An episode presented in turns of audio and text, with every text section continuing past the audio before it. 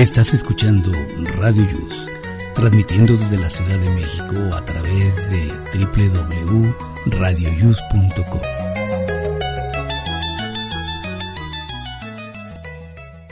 El siguiente programa contiene escenas de conocimiento explícito, con diálogos cargados de curiosidad, que pueden afectar la sensibilidad de personas no acostumbradas a hacerse preguntas sobre el mundo que las rodea. Tamales Marín presenta.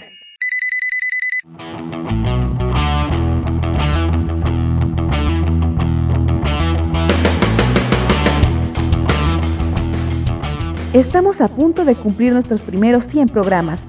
Gracias por tu preferencia.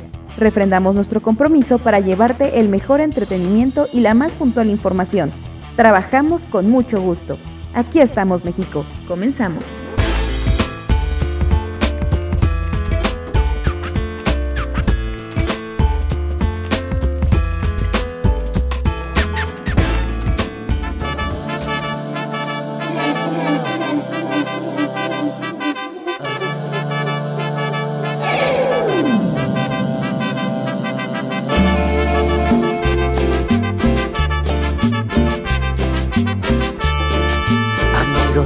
Sabes, acabo de conocer una mujer que aún es una niña.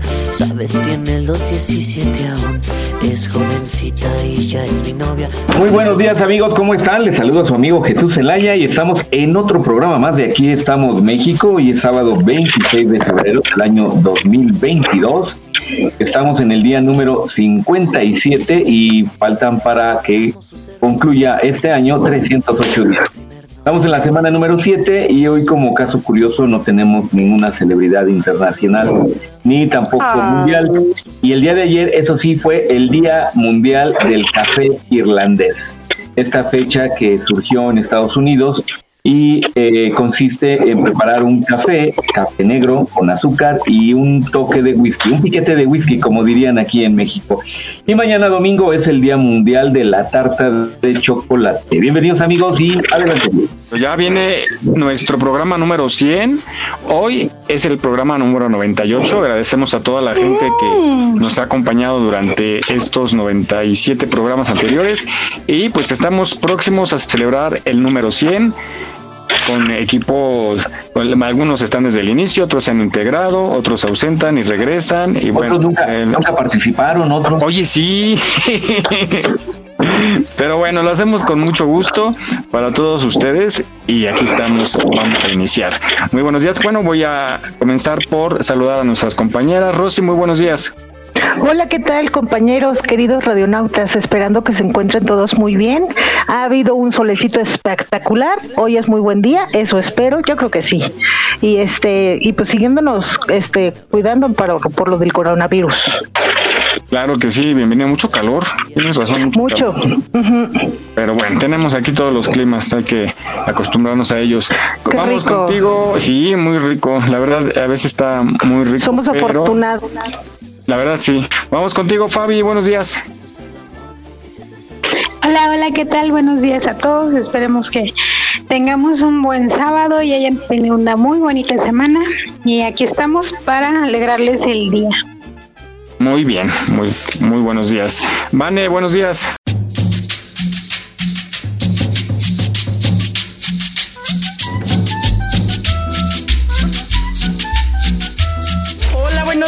Good morning por la mañana. Pues yo quiero dedicar este programa número 98 a todos nuestros paisanos este, que andan en, en Ucrania. La verdad es que estamos pasando por una situación nada padre. Entonces, Esperemos que estas buenas noticias, este buen apapacho que hacemos en el programa les pueda llegar de corazón y, ponerles pues un semblante diferente al que están viviendo por allá. Un conflicto bastante preocupante. Esperemos que se resuelva de la mejor manera y pase pronto, no se extienda y pues que nuestros paisanos y toda la gente que tenga que salirse se puedan mover a tiempo, que sus respectivos consulados y embajadas los apoyen y que lleguen de la mejor manera a buscar protección, sobre todo por los pequeñitos, ¿no? Que son los que siempre salen bailando ahí en este tipo de... Uno como sea, pero las criaturas. a estas alturas ya todo, ¿no? A estas alturas ya son todos. Sí, la verdad es que sí. es muy triste ver cómo eh, la gente está desesperadamente buscando salir de estos lugares. Pero bueno, esperemos nuestros mejores deseos para que eso se resuelva y termine pronto. ¿Cómo han visto lo del coronavirus? Creo que ahora sí ya nos acostumbramos mis amistades cada vez más cercanas se están enfermando, afortunadamente atendidos en casa, pero los contagios siguen. Las hospitalizaciones han ido a la baja, afortunadamente ha habido muertes todavía, no, no tan altas como las tuvimos hace unas semanas, pero el virus sigue todavía. ¿Cómo andan por allá por sus rumbos? Pues por acá todo normal. la verdad es que pues ya exactamente nos acostumbramos, ya su vida es bastante normal. Ya déjate de que si traen o no cubrebocas, ya más bien son las aglomeraciones, el que nadie respeta la sana distancia. Entonces, Así que lo hemos dicho siempre, está en uno solamente el cuidarse. No podemos depositar la responsabilidad en nadie más. Así es. Bueno, les quiero contar que yo traigo rosadas las orejas. Mm, pero, pero rojo, rojo, rojo y me duele horrible. ¿Por qué? Porque el día 21 me fui a Puebla, estuve con mi papá en el hospital. Este, allá en San Martín Texmelucan, Puebla, se pone un tianguis muy grande y este fuimos a hacer unas pequeñas compritas en la madrugada y todo, o sea, día 21 todo el día en la madrugada, el día 22 todo el día, en la madrugada y día 23 todo el día. Y traigo un dolor de orejas que no saben, de verdad. Si alguien sabe no entiendo por qué, por el cubrebocas. Claro. ¿Por qué no entiendo? Ah, ya hay unos protectores, ya hay unos protectores que en lugar de que los cuelgues en el en las orejitas, los cuelgas en el protector y ya. Tampoco no, no sabía. No, de verdad, de verdad, muchachos, me duelen horrible, horrible. Y es que me tenía que cambiar los cubrebocas, hagan de cuenta, duraba todo el día con uno. Me lo cambiaba para estar con él toda la madrugada. Me lo cambiaba para estar todo el día. Y como son nuevos. Estamos ajustados, ¿no? Sí, el resorte, no, no saben. Yo me ponía Kleenex, me, me lo trataba de aguadar. No, no, no. Pero y, y quedé con, en la cara todo marcado. Sí, sí, sí. Sí, luego hay unos que están bien, bien justos y sí, sí. Y luego un orejón. sí, luego sí, con orejitas de changuito. Sí.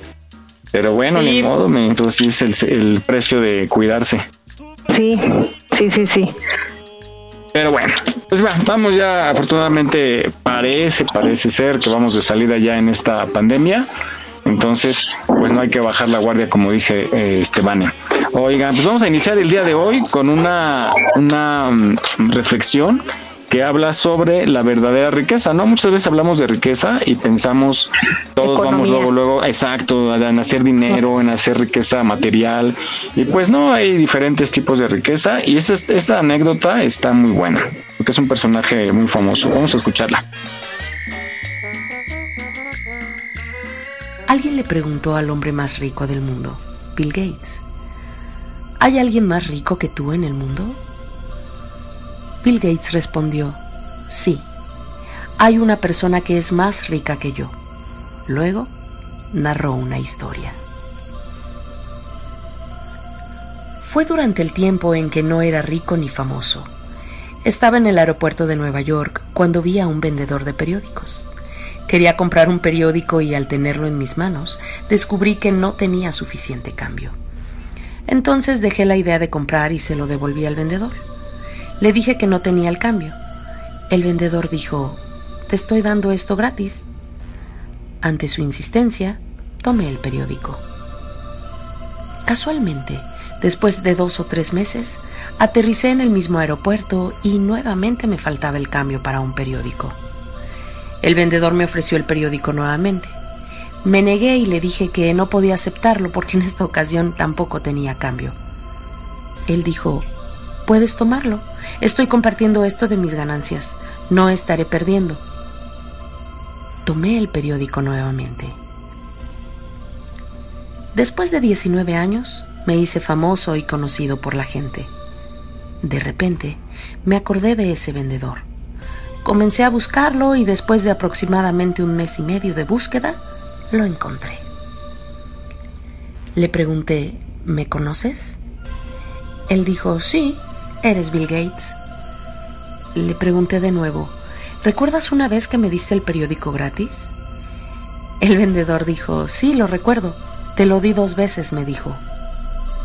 Quiero pagar la ayuda que me habías ofrecido esas dos veces. Lo que quieras en tu vida, dime, lo cumpliré. El vendedor dijo, Señor, ¿no cree usted que al hacerlo no podrá igualar mi ayuda? Pregunté por qué. Él dijo, te ayudé cuando era un pobre vendedor de periódicos y ahora estás tratando de ayudarme cuando te has convertido en el hombre más rico del mundo. ¿Cómo puede su ayuda igualar la mía? Ese día me di cuenta de que el vendedor de periódicos era más rico que yo porque no esperó para hacerse rico para ayudar a alguien. La gente necesita entender que los verdaderamente ricos son aquellos que poseen un corazón rico, en lugar de mucho dinero.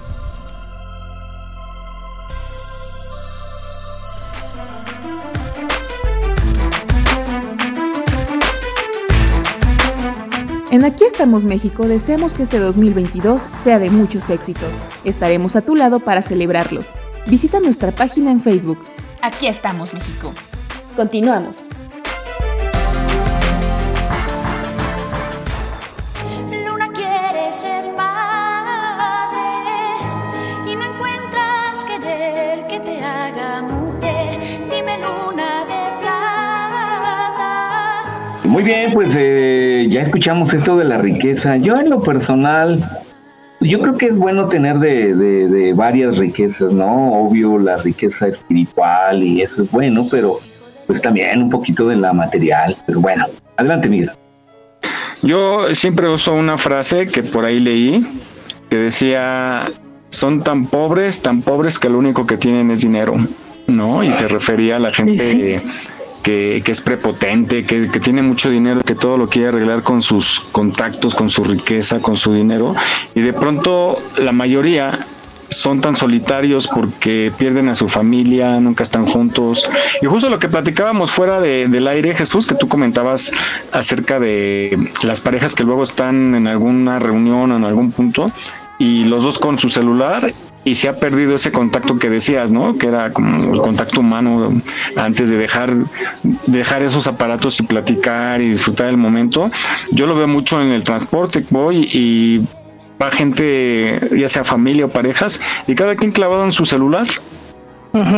las, parejas, las parejas que van en los coches, yo cuando voy manejando veo a, bueno, al, al conductor metido en, el, en la manejada ya sea él o ella, van metidos en su celular y, no platican, no, es mínimo el contacto que tienen, pero bueno. En los restaurantes también. Sí, a la hora de la comida, ajá.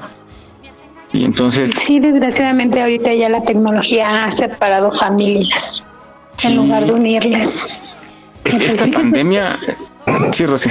Fíjense que al principio cuando yo tuve mi primer celular que supe mandar WhatsApp, yo estaba en la cocina y les mandaba mensaje a mis hijos de verdad, y era porque pues estaba yo maravillada, ¿no? ya llegué a comer. Y cualquier cosa yo les mandaba un mensajito y así, pero ahorita ya no, pues a quién le mando. Sí. Pues puedes mandar a nosotros, ¿eh? Y sí, queremos luego, luego. Sí, Bien, de, perdida responder en el grupo, Ana, ah, es cierto.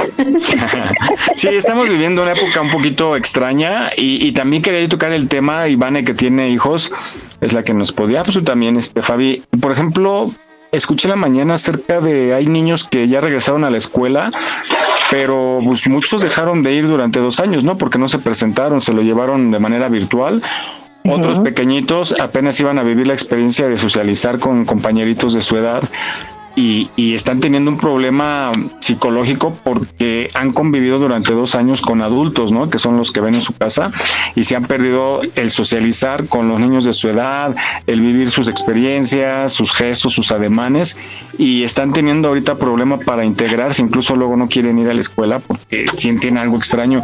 ¿Cómo, cómo lo ven ustedes que son mamás, Vane? Yo te voy a platicar una situación que de verdad se está manejando en la escuela con una gravedad impresionante que los psicólogos dijeron pues que es consecuencia del encierro, ¿no? Hay una violencia potencial en los niños. ¿Por qué? Pues porque no están acostumbrados ahora al, compartir, ¿no? Este, las cosas son mías, y pues no sé si el encierro en sus casas afecte a tal manera que también hay gritos, golpes, ¿no? Todo esto que se que se ha aumentado y ahora que regresan, pues es el espejo, pero ahora en la sociedad. Entonces, ahorita en la escuela de mi niño es el problema que se ha presentado y los psicólogos ahorita están haciendo talleres, están haciendo este pues sesiones con los chicos porque hay una agresividad increíble entre los chavitos. Y, también yo creo que se suma la desconfianza, ¿no? Que creamos en la misma familia de no compartir las cosas, de no tocar las cosas si no nos ponemos el gel. Hay, hay familias demasiado estrictas y también yo creo que eso va a crear un problema de integración. Sí, sí, sí. Ahorita hay una bomba que es como el poder regular nuestro carácter, nuestro, nuestro manejo de emociones. Yo no tengo peques, pero sí lo que he visto es en la interacción y les da más, más pereza ir a la escuela, estar ahí, estar estudiando, como que se acostaron al celular. Eh, lo veo en sobrinas este, eh, que todas las clases por celular. Y cuando llegan a ir a la iglesia, a la iglesia, perdón, a la escuela, perdón, es que van a las dos, este, a la escuela ya, ya como que vienen aburridas, como que no les gustó, no quieren volver a ir, o sea, como que ya no es el ambiente que uno, que uno vivía de que, ay, vámonos a la escuela, no, ellos, ay, no quiero ir, ay, mejor por el celular, y o sea, como que ya todo es por medio del celular y están perdiendo esa interacción con la gente. Sí, es correcto. Sí, va a ser una generación muy complicada que le va, falta, ha faltado vivir muchas cosas que todos vivimos, ¿no? Y entre ellas es pues el prepararse a, a, enfrentar la vida como es, porque ahorita traen, sobre todo los pequeños, yo, yo me enfoco mucho en los pequeñitos, que mm, ya sea yo por ejemplo los que tienen niños de tres años, dos años, que nacieron prácticamente con la pandemia y que han de pensar que la vida es así, que uno lleva la máscara de por vida, ¿no? Que es parte de tu, de tu físico incluso. Sí, pues es lo que conocen, no hay nada diferente. Ajá. Así es. Imagínate el que en casa vivió lo estricto de cuidarse, ¿no? De, que siempre salí con el cubrebocas y sales y ves a gente que no lo usa. Entonces yo, yo creo que ahí obviamente va a preguntar por qué no lo usa y va a decirle papá o mamá por irresponsables. ¿No? Y le explicarán el, por qué piensan así. Entonces yo creo que empiezan a, aprender, a, resentir, ¿no? A decir que por culpa de ellos se enferma la gente, etcétera, el, lo que uno les dice. Entonces sí, sí está como complicado. Sí. Pero bueno, y pues no, no la tenemos fácil, pero el show debe de continuar. Y se nos junta la lavada con la planchada, ¿no? Ahorita con esta, situación bélica, pues otra vez yo creo que nos va a pegar. Evidentemente nos pega a todos los países en la economía y otra vez amarrarse el cinturón y a vivir cosas difíciles. Entonces estamos más restringidos, más restringidos y esperemos que ya no vengan enfermedades extrañas y, hayamos aprendido a cuidarnos, pero parece que no hemos aprendido a ser buenas personas porque se reanudan los conflictos bélicos. Bueno, pues vamos a, hablar ahora de la bandera. Jesús, tú tienes más información porque se celebró apenas hace un par de días. Sí, precisamente el 24 de febrero se fue eh, elegido como el día para hacer honores a la bandera en, de manera especial, ¿no? Y bueno, vamos a escuchar esta cápsula para que sepamos un poquito más del origen de la bandera de México, recordando que cada país en, lo particular pues tiene su propio lábaro patrio para ellos, pero México está considerada inclusive una de las banderas más bonitas del mundo. Vamos a escuchar esta cápsula.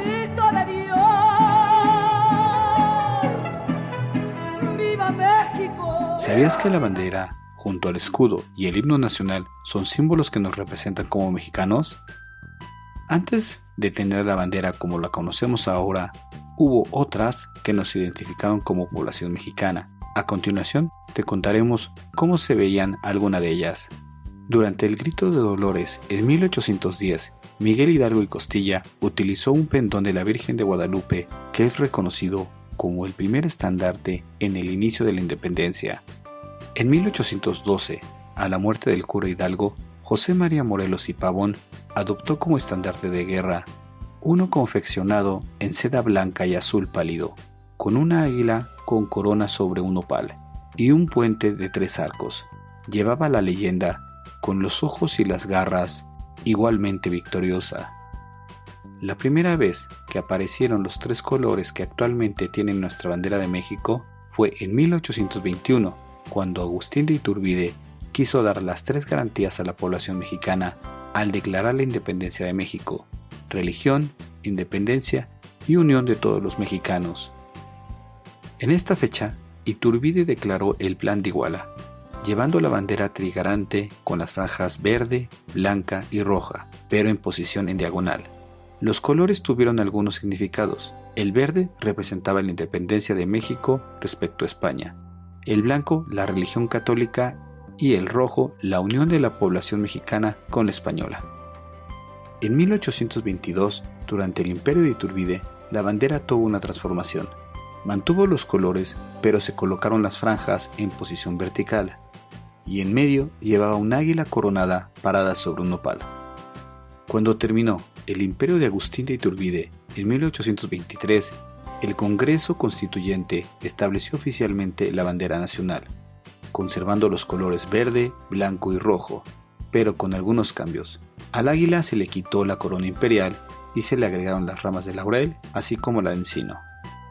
Con la llegada de Benito Juárez a la presidencia de 1858, se cambió el significado de los colores. El verde significó la esperanza, el blanco la unidad y el rojo la sangre de los héroes nacionales. En 1863, el imperio de Maximiliano colocó el águila devorando a la serpiente, enmarcada con una corona, y en cada esquina llevaba un águila dorada. Durante el gobierno de Porfirio Díaz, la bandera volvió a cambiar se colocó el águila de frente y abierta de alas. Para 1916, Venustiano Carranza decretó que el águila estuviera de perfil sobre el nopal, así como se dibujó en los códices de la cultura náhuatl. La actual bandera tiene su origen en 1968, cuando el presidente de México, Gustavo Díaz Ordaz, creó la ley sobre las características y uso del escudo, la bandera y el himno nacional. En esta ley trató de garantizar que la bandera fuera respetada. Fue hasta 1984 cuando se publicó una ley que sigue vigente en nuestros días. Se llama Ley, Escudo, la Bandera y el Himno Nacional, en la que se establece que la bandera nacional debe de estar formada por un rectángulo dividido en tres franjas verticales exactamente iguales, con los colores en el siguiente orden, a partir del asta, verde, blanco y rojo. En la franja blanca y al centro tiene el escudo nacional. Esta misma ley nos dice que el 24 de febrero se conmemora el Día de la Bandera.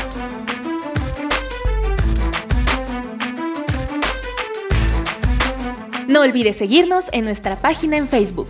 Aquí estamos, México. En caso de sismo, no utilices el elevador. Si ya no te es posible salir, comienza el repliegue. Estar preparados puede ser la diferencia. Continuamos.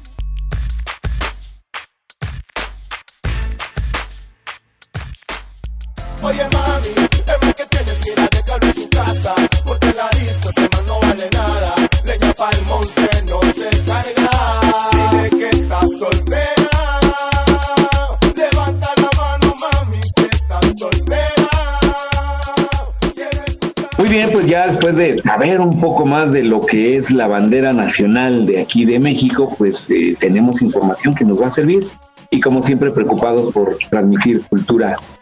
Este programa está hecho mucha, mucha dedicación. Adelante, Miguel. Gracias, por eso tú, tú eres nuestro sensei, tú eres el, el, el área cultural del, del equipo. Sí.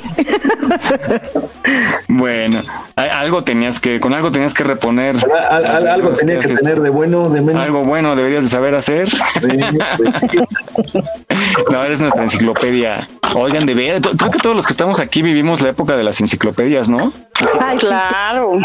¿Se acuerdan que eran carísimas? ¿Cuáles eran las más famosas? La enciclopedia Salvat. ¿no? Ah, la, Ah, La de la luz. la ¿Había una Go- Goliat? Goliat también. ¿Sí era Goliat? El Sí. Atlas. Atlas. Había otra, espérame, muy nice, de las más nices. ¿Cuál era la? Británica. Ah, esa, esa, la británica. Ay, esa La voz. británica. Y carísima, ¿no? Carísima. Sí. Pero quienes vendían esas enciclopedias daban súper facilidades y recuerdo en casa siempre nuestros papás nos, sí, nos procuraron tener siempre Una a la mano una, por lo menos una, pero teníamos varias y de las buenas que nos De ayudaban. hecho, la británica todavía sigue saliendo, pero en versión digital, y la enciclopedia Ju- jurídica Omeva también siguen saliendo. Ah, qué bueno. Estaban carísimas. ¿Cu- ¿Cuánto sería promedio? Digamos, ahorita cuánto costaría si existieran todavía?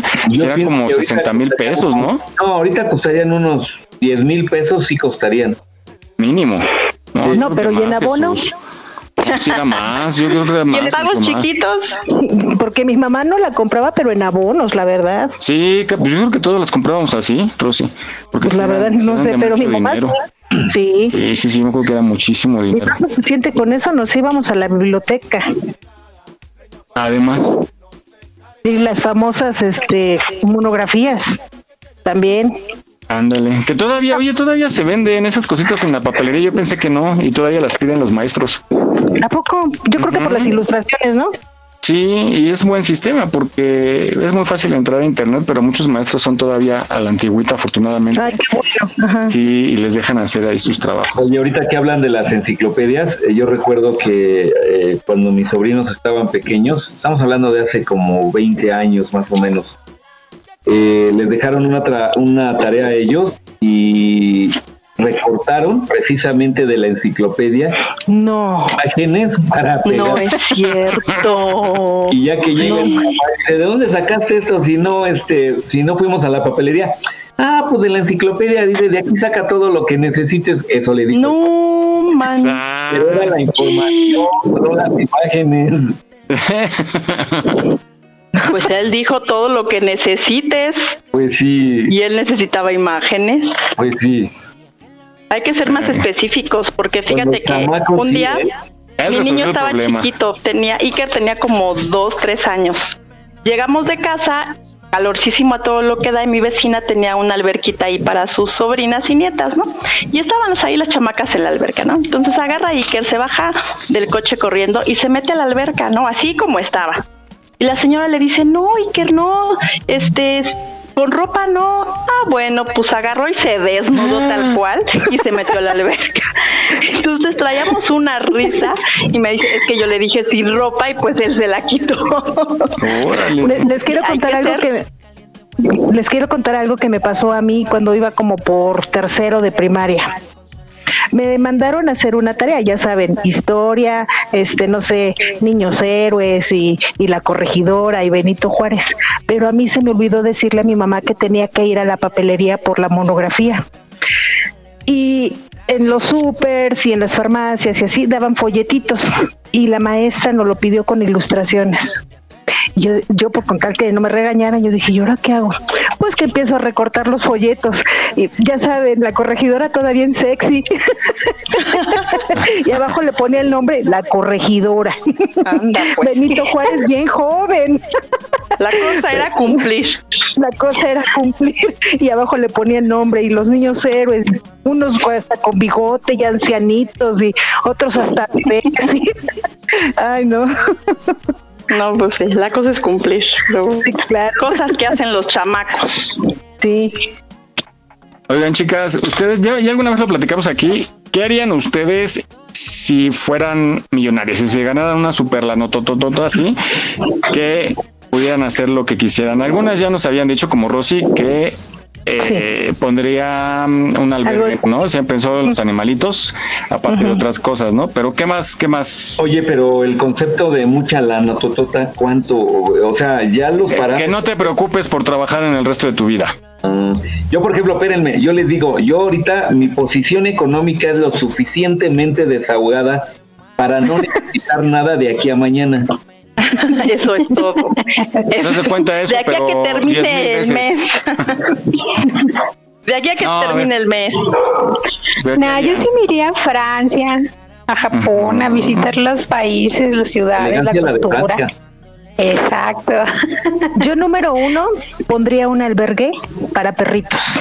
Número dos, recorrería toda la República Mexicana, porque primero mi país y después lo extranjero. Y no sé, quizá ayudarle a los niños, a los ancianitos, y que obvio, mi, mi familia y mis amigos cercanos estuvieran bien, que no les faltara nada. Yo creo que yo haría eso. Obvio, invertir en propiedades y así, pues para que no se acabe nunca.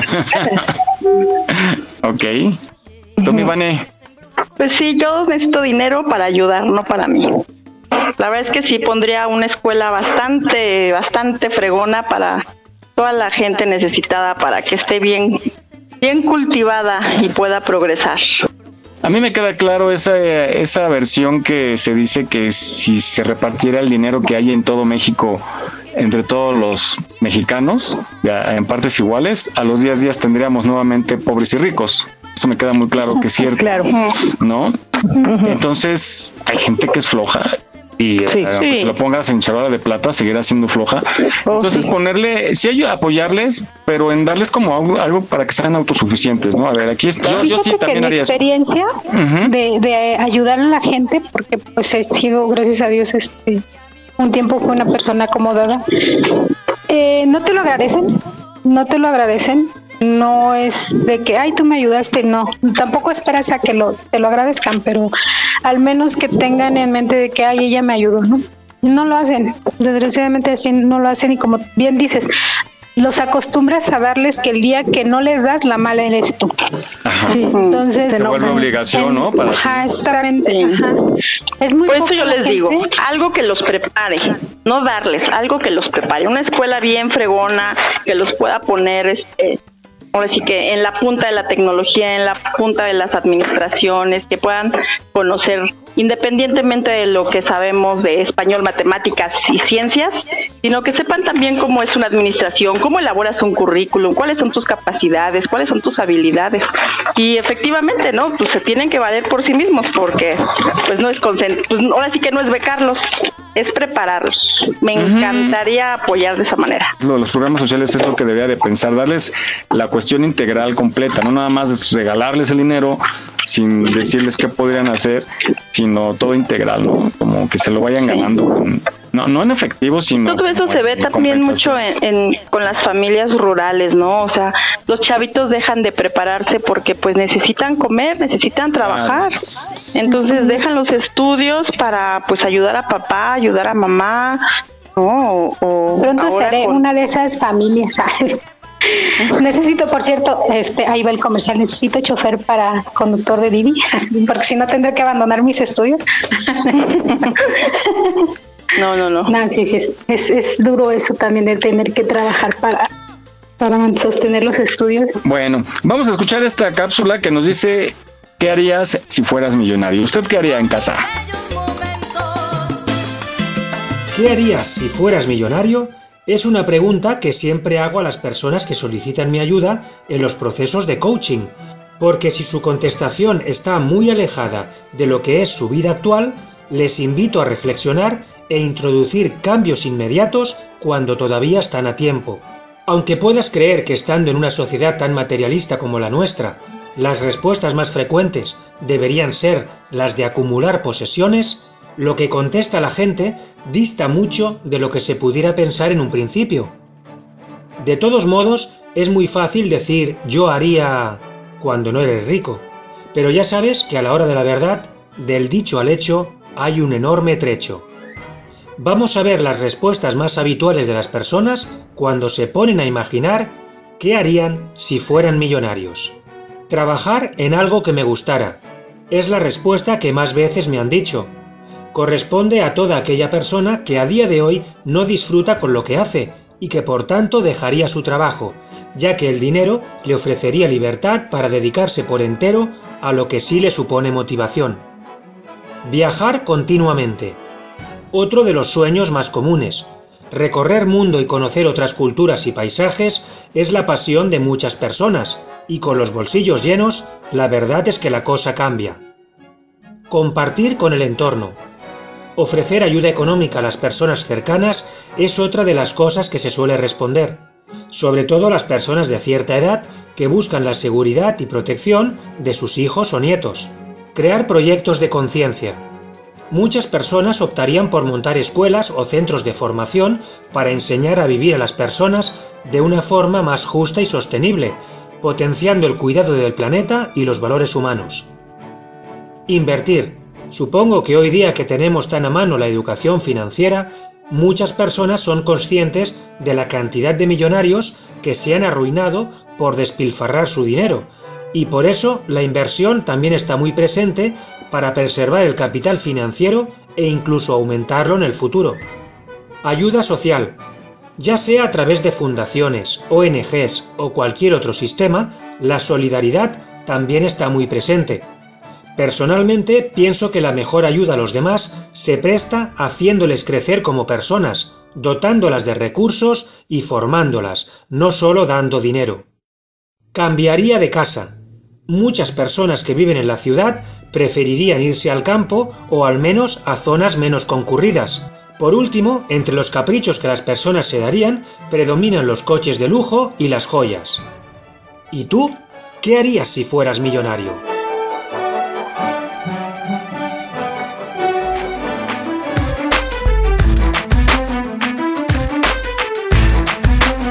No olvides seguirnos en nuestra página en Facebook.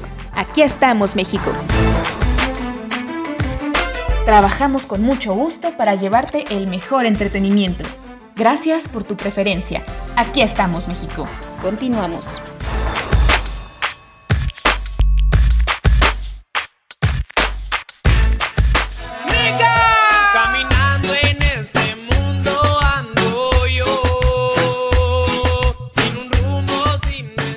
Bien, pues ya, ya ahora que oímos esta cápsula eh, y echamos a volar nuestra imaginación, ya sabemos qué haríamos en dado caso de tener mucho dinero. Adelante, Miguel. Pero ya ves, como lo dice la cápsula, mucha gente dice yo haría esto, yo haría el otro, y en realidad son pocos los que cumplen esos objetivos, pues porque el dinero te cambia. Así de fácil. Pues dame el dinero para comprobarlo, ¿no? No, menos una mujer. Ya sabes Ay, que a las ¿qué te mujeres ni todo el amor. Ya, ya lo probé y no me gustó. Súper administradora, así es que Nah. confía. Bueno, pues a cumplir entonces esos propósitos. Hay un truco japonés para ahorrar de una forma muy peculiar. Vamos a escucharlo.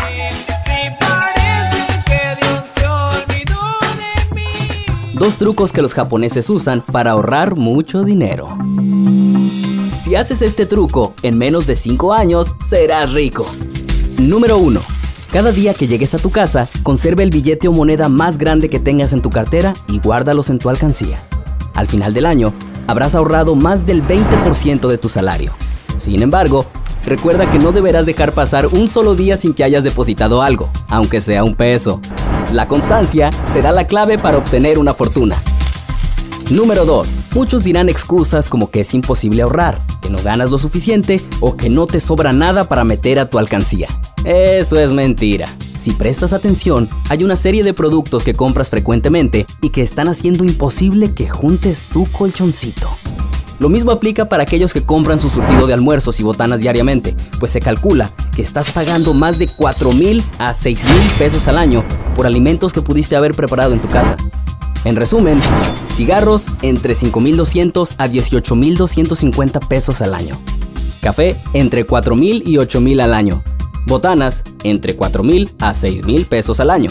Un total entre 13.200 a 32.000 pesos al año. Recuerda que todo lo que logres ahorrar debes meterlo a tu alcancía.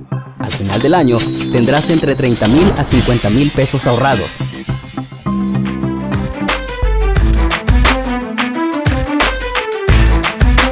No olvides seguirnos en nuestra página en Facebook.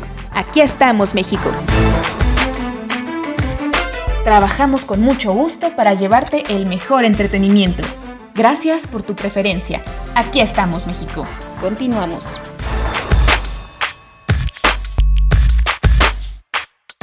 A mí me gusta mucho estar en la frontera sencilla y más sincera. Me gusta cómo se divierte. Bien, oye, qué curioso este truco. Igual será eh, apropiado intentar eh, hacerlo, hacerlo y practicarlo. Yo no puedo, yo no puedo ahorrar. Usted fíjense que estaba Hay tratando que de, práctica.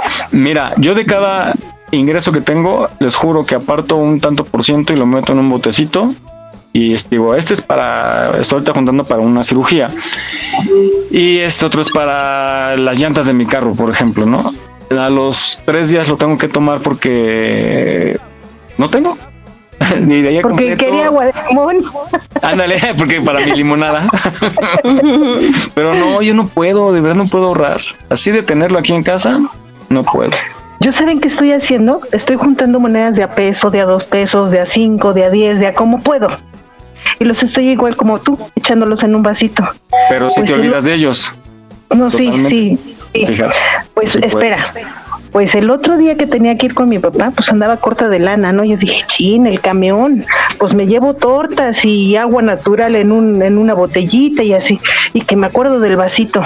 Chicos, no, sí, de verdad, que lo vacío y empiezo a contar y que con eso pagó mi ida y mi regreso del camión. Sí, sí, sí. Yo conozco varias personas que hacen eso y sí ahorran un buen billete a fin de año. Sí. Hasta cinco Fíjense mil. que nosotros tenemos un botecito, era, er- es un, es un este barril de cerveza de esos de, de, de galón, de galón. Entonces nos terminamos nuestra cervecita, ¿verdad? Y le hicimos una ranurita y la pusimos atrás de la televisión. Entonces no tiene cómo salir el dinero. Tienes que abrir, es como una latota, entonces tienes que abrir todo el barrilito. Y este, y ahí metemos, ay, que traigo cambiecito, ahí va, que si son 10, que 5, que peso, que lo que sea, ahí va. Y hoy no, hasta para quitarlo en la sacudida, ya pesa, ya pesa. Pero le di- pero dijimos, no lo vamos a abrir hasta de que de plano ya no le quepa ni un alfiler. Así es que ahí la llevamos, ahí la llevamos, a ver cuánto, es cuánto bueno. logramos. Qué bueno, vas a ver que van a tener mucho dinerito. A ver cuánto logramos. O el método que se popularizó mucho, ¿no? Echar monedas de 10 pesos en un garrafón y hasta que se llene. Ese está bueno. La cosa es fuerza de voluntad, muchachas. Yo no, yo no puedo. No, y que nosotros, aunque sea, porque hay veces que terminamos con el gasto, pero al ras. Sí. Fíjense que eh, eh, eso- esas crisis nos enseñan, ¿no? Y, eh, ayer ocupamos limón en casa, porque hice una ensalada de pepino y este aprendes hasta administrar el limón. En serio, les juro. Porque ya ven que es, es como muy común que partes tres limones y los pones y siempre sobran y pues ya se secan, ¿no? Y los tiras. No, ahora partes nada más uno y a ver, las cinco gotitas por pepino. Mientras pasa la crisis. Bueno, las crisis nos enseñan. Oigan, hablando de crisis, más adelante vamos a tener entrevista con nuestro abogado de cabecera, Luis Magallón. Él nos va a hablar de los préstamos y de las deudas mercantiles y civiles. Nos va a explicar eh, cómo hay que tener cuidado en dejar, no dejar de pagar, porque si nos pueden embargar. Pero vamos a escuchar en un, un fragmento de estas cobranzas que hacen los despachos, que son muy agresivos, y más adelante nos dirá el licenciado cómo podemos denunciarlos o hasta dónde está permitido a estos despachos acosarnos a deshoras. Vamos a escuchar un fragmento. No, ella no vive. De hecho, ella apenas fue también la que me contestó antes Sí, de ella- ajá, porque ella está, de, de hecho, ella está de visita ahí, pero ella vive en un pueblo. Eh, o sea, ella, ¿cómo se podría decir? Ella vive en un pueblo. Por eso pregúntele bien mejor Sí, a las personas que viven que en el domicilio No. quién fueron las Mira, personas que recibieron el documento. ¿sabía? Yo no voy a hacer nada, señora. Ya, No, hasta sí, no luego. Espere su, no- no me espere su embargo. Espere su embargo a las 3 de la tarde. Ya, hasta luego. Bueno, me vuelves a decir, no me digas muerta de hambre, te están Ay, oyendo, señora, estoy grabando todo, esto se va a llevar a Electra no se, se preocupe, señora, cuando- a ver, señora, no vaya a insultando. Cállese la boca. Cállese la boca, no ¿Qué vaya a crees, Electra, hija? señora. Para Vaya a las instancias no correspondientes, señora. No soy su Qué hija, bueno. yo no tendré nada una madre estas pruebas tan para ver que ustedes son corriente, tan que naca y tan a la vulgar gente. como Con usted. esto se te va, se te va, se te va a acabar tu buffet. Gracias. Bye. Ay, señora, póngase a hacer algo de provecho. No se afloja. Soy su asistente, dígame. Necesito hablar con ella, acabo de terminar. A ver, señora, no se la voy a pasar. Ya le Ok, dijo la bueno, licenciada mi que espere a su licenciado. No, a ver, señora, si usted no licenciado. tiene para pagar, mucho menos para un licenciado, soy su señora. Yo No sea ridícula y no sea corriente Mira, que no ¿qué soy su hija. Con a estas mí me daría pruebas- vergüenza, señora, pruebas, tener una pues mamá vamos a como vamos usted. a dema- a a mí me a daría vergüenza. Hágalo, Ay, se- hija, A ver, señora, hija. no lo diga, hágalo. No lo diga, hágalo. Bueno, lo vamos a demandar Hágalo, señora. Oye, también, ah, Hágalo, señora. No se preocupe. Hágalo y Sigue- cállese, sigue- señora. Siguen las muestras, si siguen las amenazas de intimidación, ¿Amenaza, señora? Amenaza, señora. A ver, a la a ver, señora- señora, no sea tonta. Ricardo. No sea tonta, Ah, no, señora. Dígale a su marido que pague. Dejen de estar de muertos de hambre, señora. Hasta luego. Muchas gracias por esto que hiciste. Te cobran cheque. Con razón Jesús no habló, porque estábamos hablando mal de los abogados, de los cobradores. Oye, esta grabación de estos sujetos que de manera intimidatoria pues abusan, ¿no? De, de el desconocimiento de la gente de lo que no pueden hacer y bueno, están intentando cobrar pero de una man- mala manera. Adelante, Miguel. Claro que sí, yo la recomendación que les haría es cuélguenles. Ni discutan ni nada. No, tiene caso ni hacer coraje. Lo que va a pasar, va a pasar.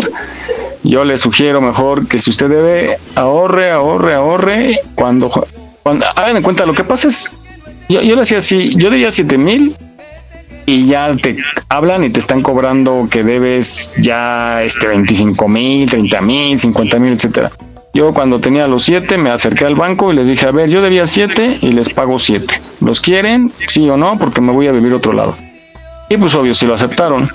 Entonces, ignoren a los despachos. Ignórenlos. Y ni discutan, ni, ni se desgasten, ni se ofendan, no, no tiene caso. Entonces, este, pues bueno, sí son muy, muy agresivos y groseros. Oigan, chicos, pues hablando de malas noticias, hay ocasiones en que nos toca dar o recibir una mala noticia y a veces es complicado, ¿no? A veces la tiene uno que disfrazar. Hay gente que no tiene tacto. ¿Ustedes, ¿Ustedes cómo dan una mala noticia? ¿La dan así de sopetazo o sí la suavizan un poco? No, sí hay que suavizarla. Sí, hay que suavizarla. Yo primero pregunto, ¿cómo estás? ¿Cómo te sientes? Y así. Sí. Y luego, si te dice bien, no, pues te vas a sentir mal, ¿no? No, no, no. Yo, yo porque mis papás, ¿no? Porque pues ya están grandes. Mi mamá es diabética y primero, mamá, ¿cómo estás? ¿Ya comiste? ¿Te pusiste tu insulina? Y así. Y ya cuando empiezas a agarrar pletita, le digo, bueno, quiero contarte algo. Y puedo que te la, la suelto, pero muy suavecita. ¿Y cuál ha sido la peor noticia que has tenido que dar? Darle la noticia a cuñados, a mi esposo, a mi suegro de que mi suegra había muerto. Eso fue el año pasado. Porque yo quedé como responsable. Y a la que le hablaron y le dijeron, pues venga, por todo, fue a mí. Oh, qué fuerte. Sí, sí, no sabía yo ni cómo, ¿eh? Y mi marido se puso muy mal. Acababa de, de ser operado, por cierto, acabamos de llegar del hospital. A él operaron el día 11 y mi suegra murió el día 13 de octubre del año pasado. Y fue muy difícil para mí, pero pues ni modo. Porque dicen, hay algunos que dicen que no hay que darle noticias fuertes a quien está enfermo, pero yo creo que hay que decirles la verdad y sobre todo cuando es un familiar directo, ¿no? Ah, eso Es sí, un fallecimiento. sí, hay que decirles lo más suave, pero la verdad. Y Como el chiste ese que dice, se murió tu perico. Así. Ah, sí. Muy bueno. Pero cuéntalo, cuéntalo. No me acuerdo muy bien cómo va, pero le, le tienen que decir a una persona que pues, falleció, creo que su hijo o algo, su hermano o algo así, ¿no? Y entonces, ¿cómo le decimos? Porque está muy enfermo. Y le dicen, pues dile que se murió el perico. Y le dice, ¿cómo? Oye, ¿qué crees que se murió tu, tu perico? ¿Cómo que se murió el perico? ¿Y de qué se murió? ¿Qué? No, pues fíjate que este, murió quemado. ¿Cómo que murió quemado? Sí, que se cayeron las velas y se quemó la casa. ¿Cuáles velas? Pues las velas del ataúd. ¿Cuál ataúd? Pues de que se murió tu tío, algo así más.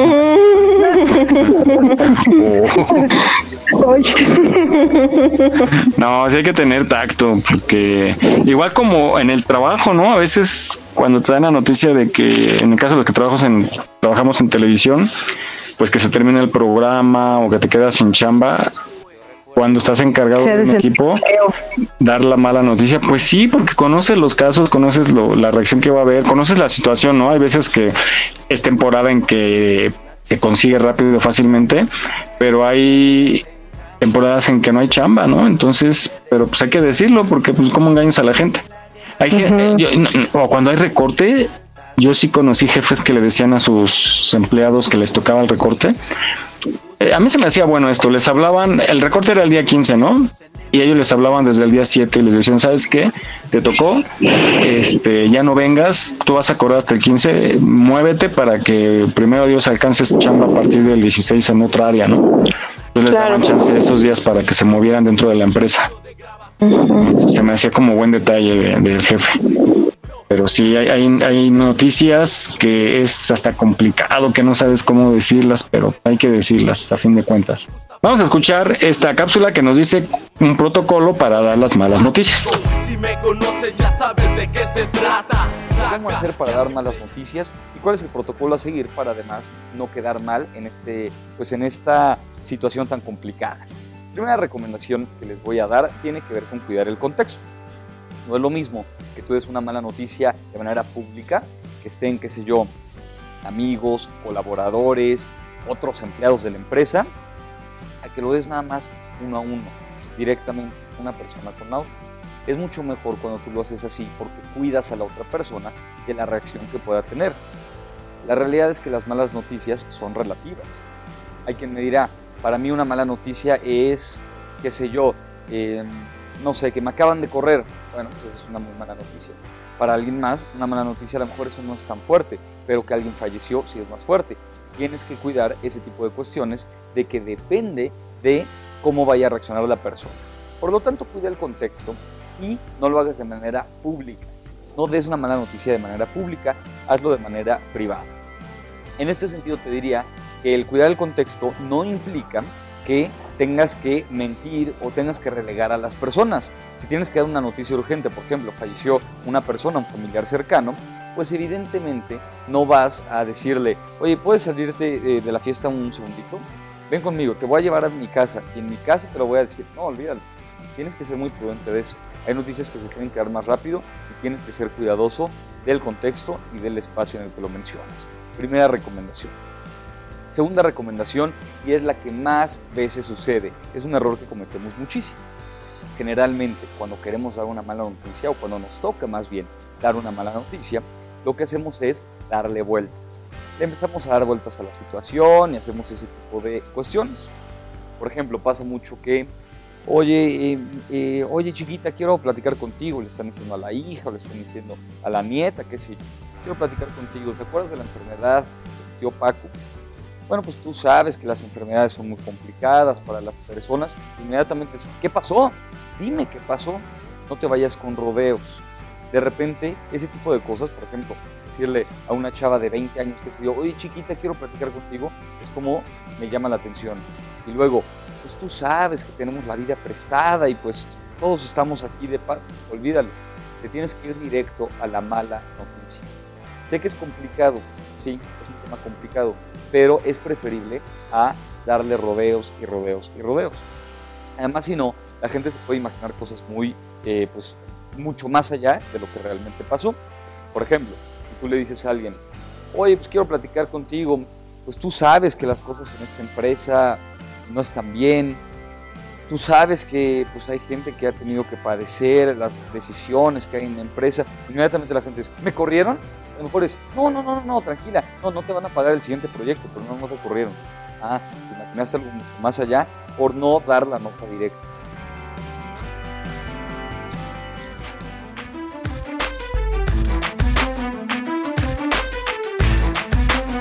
En Aquí estamos México deseamos que este 2022 sea de muchos éxitos.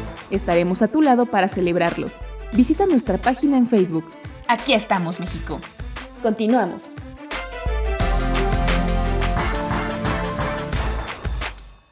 Yo la conocí en un taxi, en camino al club. Yo la Muy bien, Miguel, pues, ¿qué crees? Después, ahorita te voy a comentar algo. Coméntame. Ya, adelante, ya terminó la cápsula. No entendí. Ni yo. Pues que ya terminó la Yo cápsula. tampoco. Seguir. Pero dijiste que ibas a decir algo, cuenta. No, que ya se terminó la cápsula. Ay, tus chistes. Ay, de veras, les digo que hay que hacer un manual de que diga cómo entender a los chistes de Jesús. No porque nos echamos a los de la iglesia encima, ¿verdad? bueno, pues ahí está. Ahí está este protocolo, muy bueno. Esta guía está muy buena para enfrentar estos malos momentos tan comprometedores. Oigan, hablando de salud, Jesús tiene esta información. Jesús anda muy activo hoy. Se puso a investigar acerca del hígado graso, que es muy delicado. La verdad, entre más conocemos de nuestro cuerpo, eh, hay que cuidarnos más porque pueden pasar mil cosas por no cuidarnos. Adelante, Jesús. Y eh, fíjense que em, estaba leyendo un artículo de medicina precisamente en donde hay muchas enfermedades que aparentemente la gente cree que son nuevas, ¿no? Eh, por ejemplo, la diabetes, eh, el Alzheimer, el hígado graso, pero desgraciadamente se están haciendo presentes porque la expectativa de vida del ser humano en la mayoría parte del mundo pues ya se elevó al doble o al triple. Entonces, por esa razón, antiguamente como la gente se moría muy joven, se morían a los treinta y tantos años, era el promedio de vida aquí en México, pues no les daba tiempo ni que les diera Alzheim- Alzheimer, ni que se volvieran diabéticos, ni que se les hiciera el hígado graso.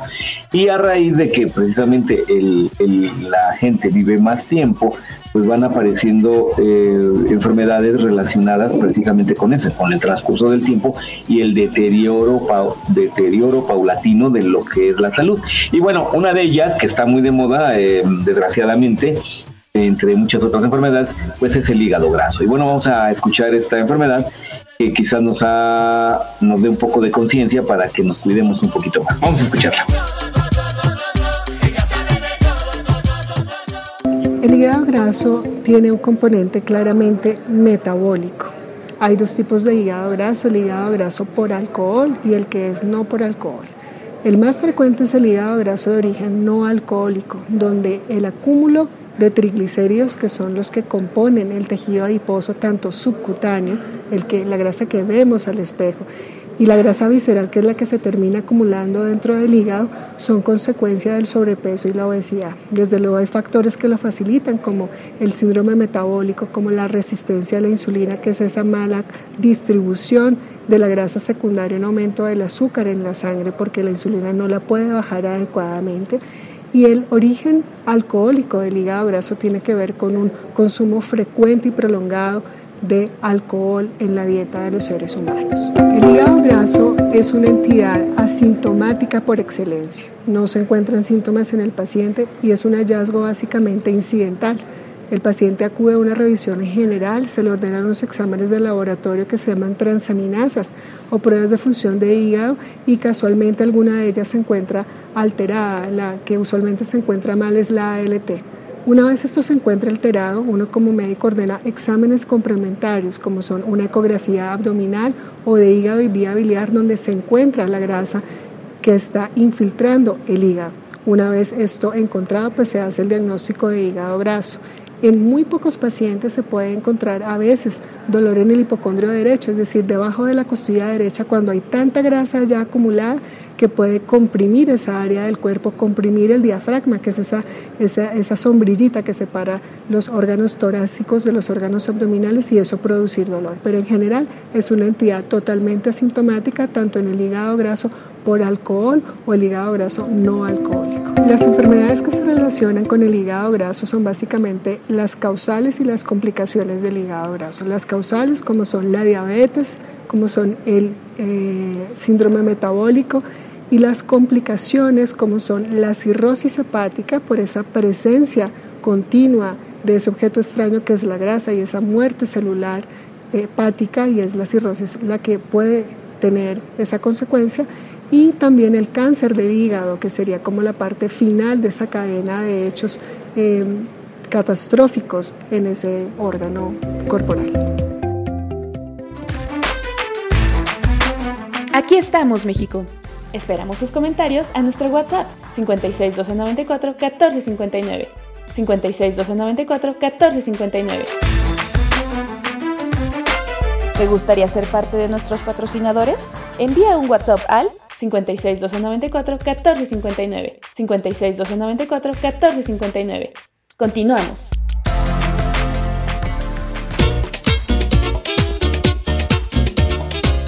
Bien, pues eh, ya escuchamos esto, hay que cuidarnos, hacer ejercicio es una de ellas, comer moderadamente y sanamente. Adelante, Miguel. Hay que cuidarnos y más los que estamos ya viejitos. Oigan, ya voy a cumplir 50 53 años, ya se me había olvidado. ¿Cómo aprendes, verdad, Jesús? De, en el sentido que la vida te cobra factura de acuerdo al tipo de vida que llevaste y la empiezas a pagar y lo decías de broma el otro día, pero es cierto, ¿no? Las pláticas de repente de nosotros ya se vuelve en- de, de medicamentos, ¿no? De cuál funciona mejor Ya, y y las va, aprendiendo, ofertas. y va aprendiendo uno ya, habla uno en, en terminología médica y me duele esto y me duele aquello y ya le llamas por su nombre médico y todo. Sí, caray. Bueno, ustedes chavos que nos escuchen, eh, todo con Cuídense. medida, cuídense mucho porque de verdad la vida te lo cobra y con creces. Entonces, muy a tiempo. Bueno, para disfrutar mientras cada día que, que pasa. Vamos ahora con otro sonido más de estos desgraciados de los despachos de cobranza, de cómo atemorizan a la gente.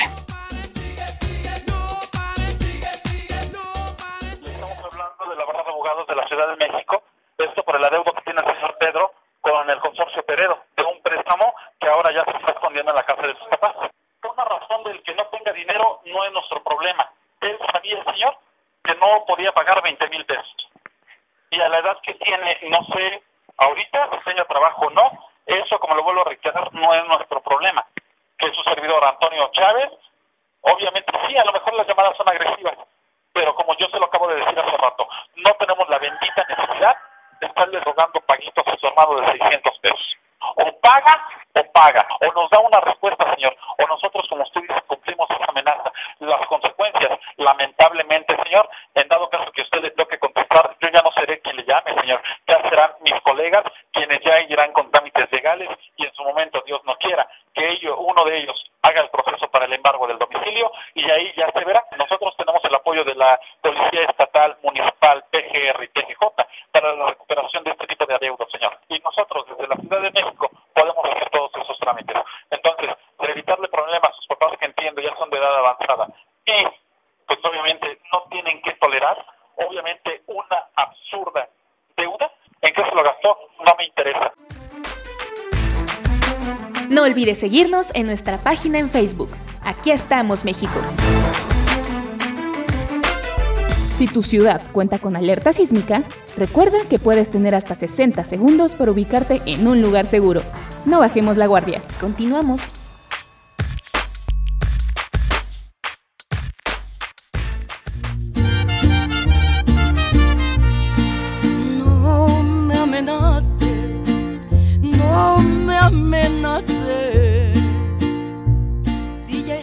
Y bueno, como cada sábado se encuentra con nosotros Luis Magallón Porras, quien es abogado litigante y quien nos asesora en temas muy, muy útiles para nuestra vida diaria. Y este caso, eh, en este caso, perdón, vamos a hablar de los préstamos, esas deudas que luego adquirimos y de pronto ya no podemos pagar y tenemos encima los despachos, pero hay que tener mucho cuidado porque hay préstamos que sí son de instituciones que están reguladas y otras que son incluso de aplicaciones que pueden poner en peligro nuestro patrimonio. Hola Luis, muy buenos días. Buenos días, Miguel, ¿cómo estás? Bien, bien, gracias. Pues aquí gracias por atendernos. Y pues vamos a hablar básicamente de estas deudas que adquirimos, pero tengo una duda. ¿Cuá- ¿Cuáles son las deudas civiles y cuáles son las mercantiles? ¿No es lo mismo? ¿O es No, ah, muchas gracias por la pregunta. Fíjate que este no las deudas de carácter civil y mercantil son distintas. Esto en relación a los sujetos que intervienen.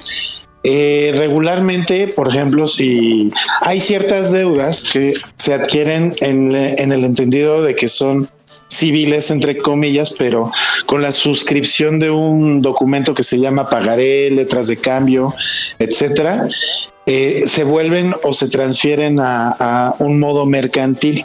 Entonces es muy interesante el hecho de distinguir cuándo es una, una este, deuda civil y cuándo una mercantil. Por ejemplo, un préstamo, que literalmente se llaman así préstamos, este, son de carácter, regularmente son de carácter civil. Civil, entonces ahí dependiendo de la documentación con la que se cuente es como el juez va a dar las características a un juicio, por ejemplo. Wow. Pero a ver, vamos a dar unos ejemplos claros. Em, hay alguna institución que hace préstamos, ¿no? Eh, No sé, Monte de Piedad o pre- mi, mi prestamito, hay nombres muy curiosos que, que, bueno, sí están reguladas, ¿no? Por la Comisión Ban- Bancaria, Nacional Bancaria. Y de repente yo estoy pagando bien, bien, bien, me surge un problema, no tengo trabajo, vino la pandemia, me quedé sin recursos y me es imposible pagar. Evidentemente esta empresa pues va a querer su dinero, ¿no? O este banco. Entonces yo no puedo pagar. ¿Qué pasa ahí? ¿Cu- cu- ¿Cuánto me dan? ¿Hay negociación? ¿No hay negociación? ¿En qué momento se vuelve ya una demanda para un juicio? Ok, pues mira, gracias por el ejemplo del, del Monte de Piedad. El Monte de Piedad lo que hace es darte un préstamo. Ese préstamo es un préstamo de carácter civil. Sin embargo, se deja una garantía prendaria, por eso es que se entregan las, las prendas en el Monte de Piedad. Ese es uno de los ejemplos. Eh, ahora, vamos a pensar en los bancos, que es los que, o las instituciones reguladas. ¿Quiénes regula? La autoridad máxima en los dineros, tú sabes, es la Secretaría de Hacienda y Crédito Público y el Servicio de Administración Tributaria. La Secretaría de Hacienda tiene este una autoridad que yo creo que te será familiar el nombre, Conducef. Comisión es, es esta institución, la Conducef, se encarga prácticamente de regular y mediar en, eh, en vía arbitraje entre las instituciones bancarias y entre de seguros y este, los particulares, que para los efectos de la Conducef se llaman usuarios de servicios financieros.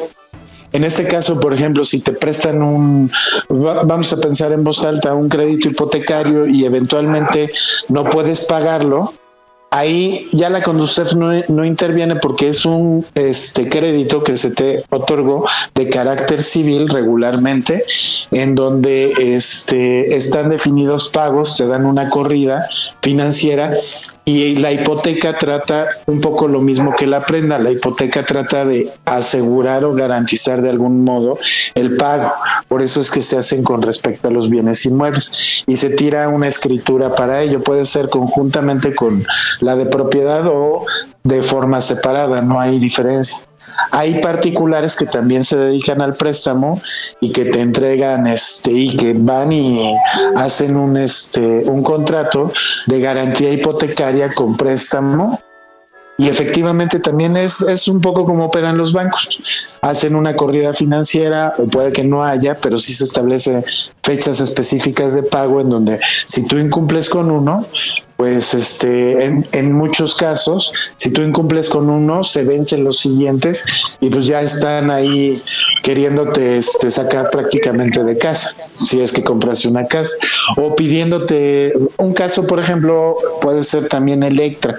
Electra lo que hace es que te vende ah, un producto, pero ese producto este, es a crédito y el crédito lo vas pagando en cómodas mensualidades va a tener un incremento en su costo precisamente por el hecho de que está a crédito.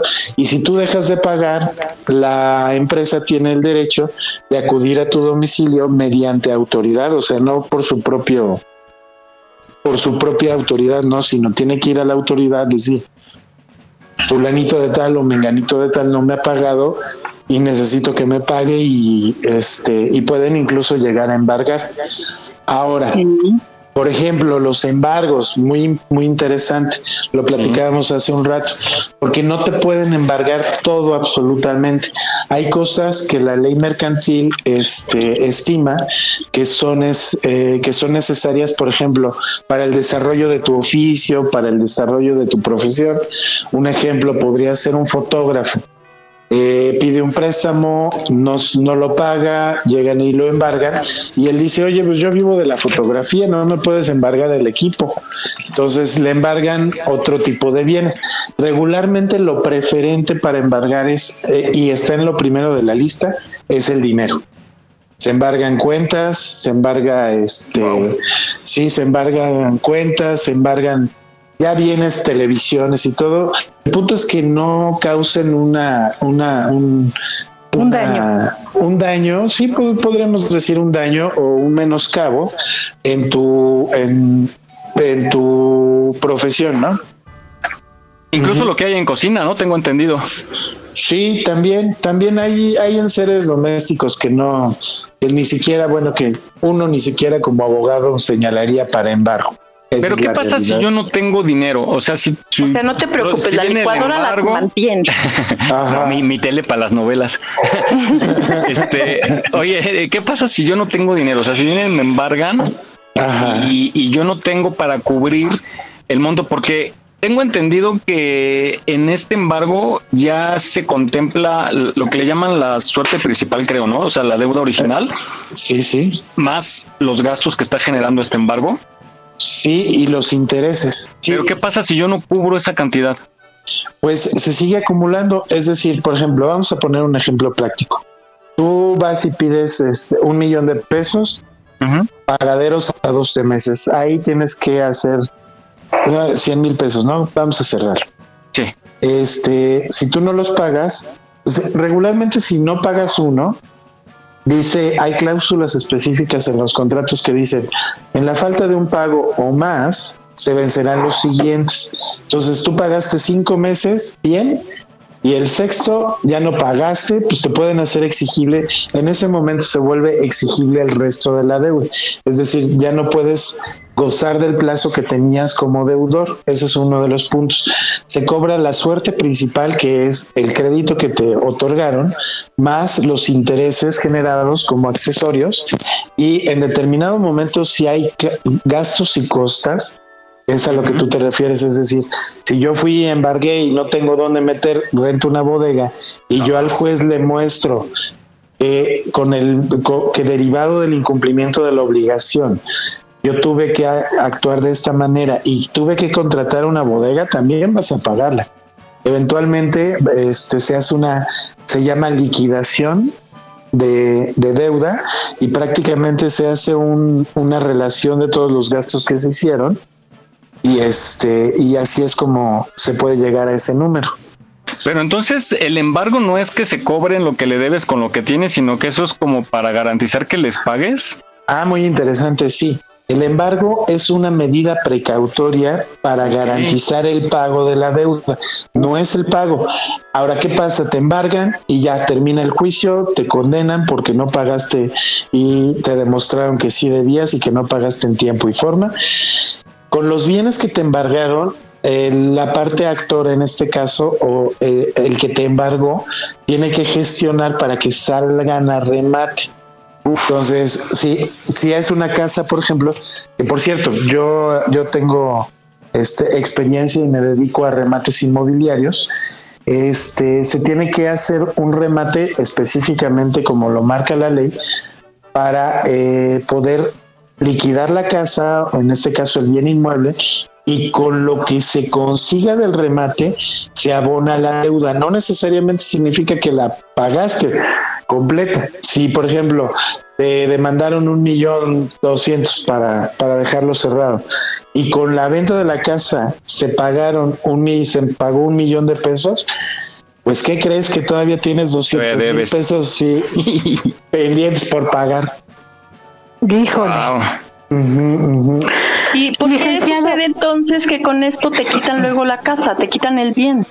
Porque ya no hubo manera, porque se fue a remate, pero lo remata el banco. Ya a ti te dejan fuera, ¿no? Sí, exactamente. Es decir, van prácticamente en algún punto del proceso, te requieren del, del inmueble. Si tú no lo entregas en el plazo que te lo dicen, el juez tiene la autoridad de este, mandar a la fuerza pública incluso a ejercer un desalojo. Oye, Entonces, pero ¿qué pasa con, perdón, qué pasa con lo que ya pagaste? A lo mejor yo al, al llevar pagado el 60%, ya el 40% restante no pude, me quitan el bien, el- el- la casa, por ejemplo, pero lo que di ya se pierde. Pues regularmente sí, o sea, en la práctica te voy a decir que sí. Sí, la lana que ya le invertiste, pues ya prácticamente es... Fue como si pagaras renta por usarla, ¿no? Ah, sí, un poco así. Ahora, en estricto derecho, vámonos a, ese extremo, es que si tú ya habías pagado el 80% este, de la casa, eso te lo deben de considerar. Y en determinado momento, si se remata el bien inmueble, se paga lo que se deba y si queda algún remanente, ese te lo tienen que entregar a ti como, co- como el deudor, es decir, eh, porque es un remanente. Entonces no tienen derecho a quedarse con todo, sino nada más a solventar la deuda que adquiriste en ese caso. La parte proporcional sería. Ajá, exacto, en pocas palabras. Ahora, recordarle a la gente, hasta donde tengo entendido, nadie puede ir a la cárcel por una deuda de carácter civil, ¿cierto? Efec- efectivamente, hay una máxima constitucional este, en donde dice que nadie puede ser aprisionado en este caso eh, por unas por deudas de carácter civil. Pero, y aquí viene el, el ahora sí que el surcido fino. Ocurre una cosa, es decir, si bien es cierto que no, que no te pueden este, meter a la cárcel por no pagar, vamos a llamarlo, eh, sí puede haber alguna clase de actividad que haya ejercido el deudor, por ejemplo, engañar al banco para que le prestara más dinero, etcétera. Y si el banco puede llegar a demostrar eso, puede integrar una carpeta de investigación por el delito de fraude, Por, por, por otras cosas. Entonces, no te están, no te están encarcelando porque hayas quedado a deber dinero, por ejemplo, ¿no? Sino porque a través de ciertos mecanismos engañaste a una institución y esta institución este, está ejerciendo una acción penal en ese sentido. ¿Pueden cobrarle al aval? ¿Y hasta Sí. qué Ah, qué acciones pueden llegar en contra del aval?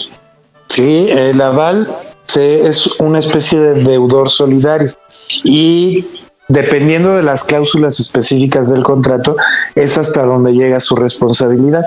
Pero regularmente sí y regularmente cuando hay un aval o un eh, deudor solidario lo este lo tiene que cubrir el 100% íntegro de lo que se este, de lo que se prestó. Muy bien, ¿alguna otra duda, chicas? Porque ya nos extendimos. Uy, sí, no, hombre, es que esto estaba para echar sal, porque también no nada más están los préstamos bancarios, también hay personas que, que por medio de un pagaré te hacen un préstamo y pues como también ahí puedes aplicar la ley.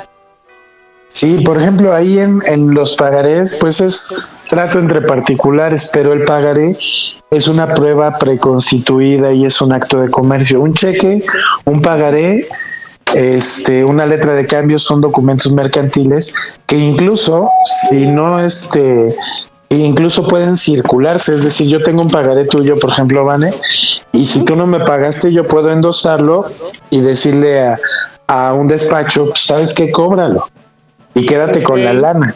Ahora, bien importante, este, los cheques, los cheques son especiales porque donde tú no pagues un cheque, puede ser que sí ahí se inicie un tema de fraude. Eso Claro, específicamente por no tener fondos, ¿no? cheques.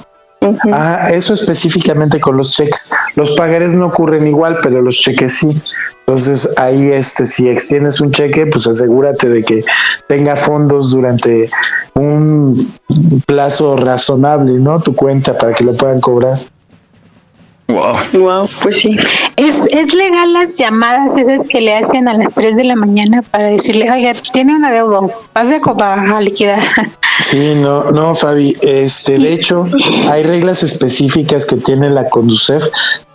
Acérquense a la Conducef para, porque ella es la, esta eh, institución es la que regula este tipo de situaciones, este, entre banco y seguros.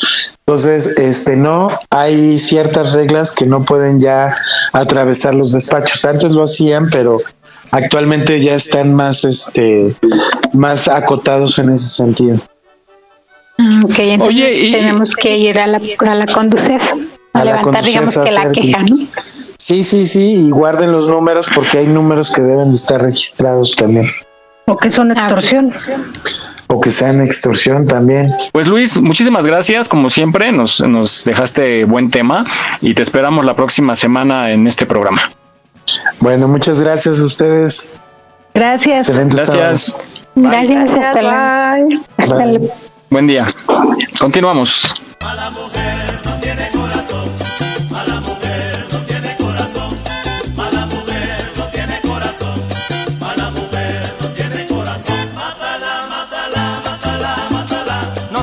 Corazón, mala mujer. Pues ahí está.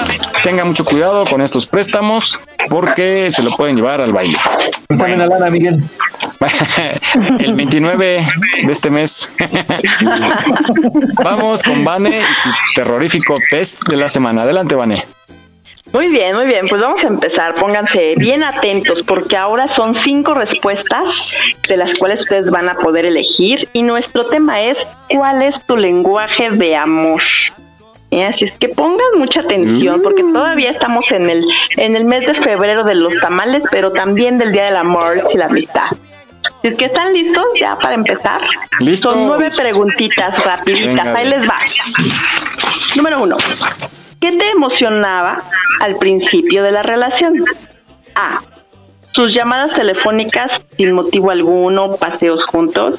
B. Tarjetas tiernas y flores. C. Sus palabras las recordarás toda la vida. D. Su disponibilidad para ayudar con las reparaciones del auto o en la casa. E. Besos y abrazos constantes. A ver, No respondan más, A. B, C, D, E. Nada de eso viene aquí. Nada de eso. ¿Cómo no? ¿Cómo no? ¿Cómo no? ¿Cómo no? Número dos. Cuando quieres hacer sentir bien a tu pareja, ¿qué haces? A. ¿Le regalas algo? B. ¿Le recuerdas lo importante que es para ti y por qué la amas? C. ¿Le llevas el desayuno a la cama? ¿Cumples algún pedido viejo? D. Le preguntas cómo le va y le prestas mucha atención. Y por último la E. La abrazas y la besas.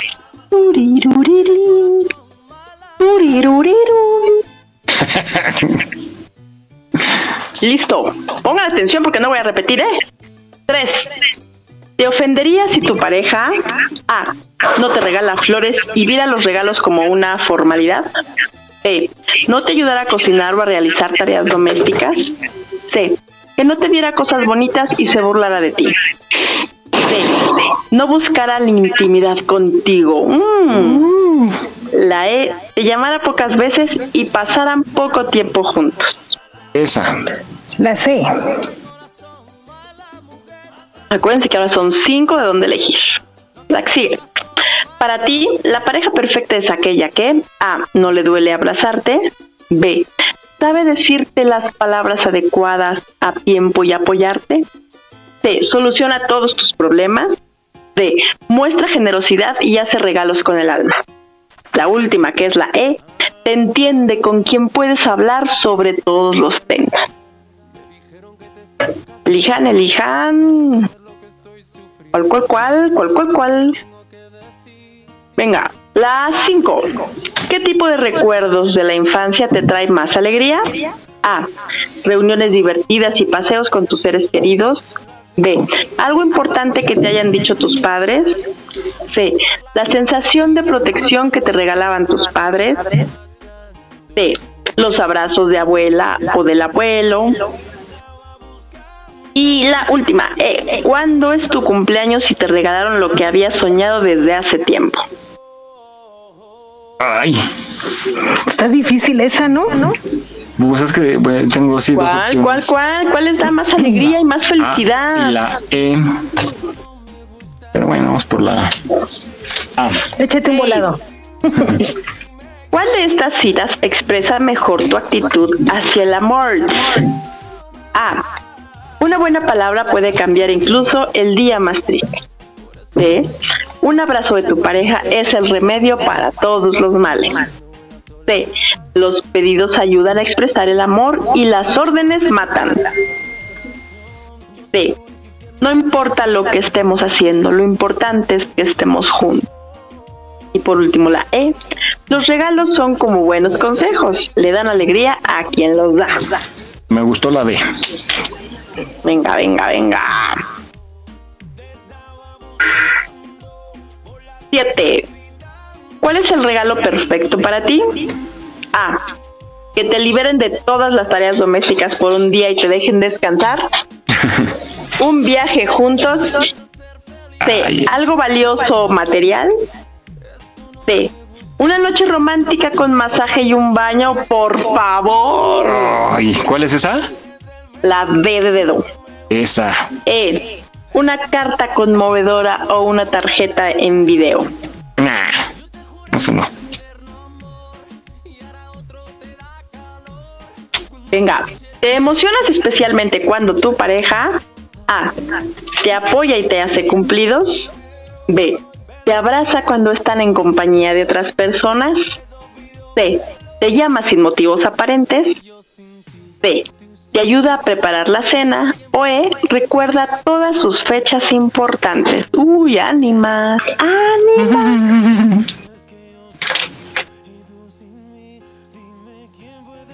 Siguiente, penúltima. Para acercarse a la persona necesitas A. Hablar con ella a solas. B.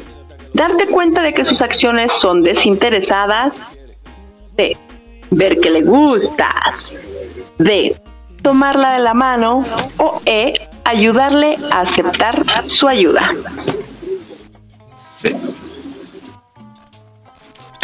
¿La E cuál fue? Bien. La E, ayudarle a aceptar su ayuda.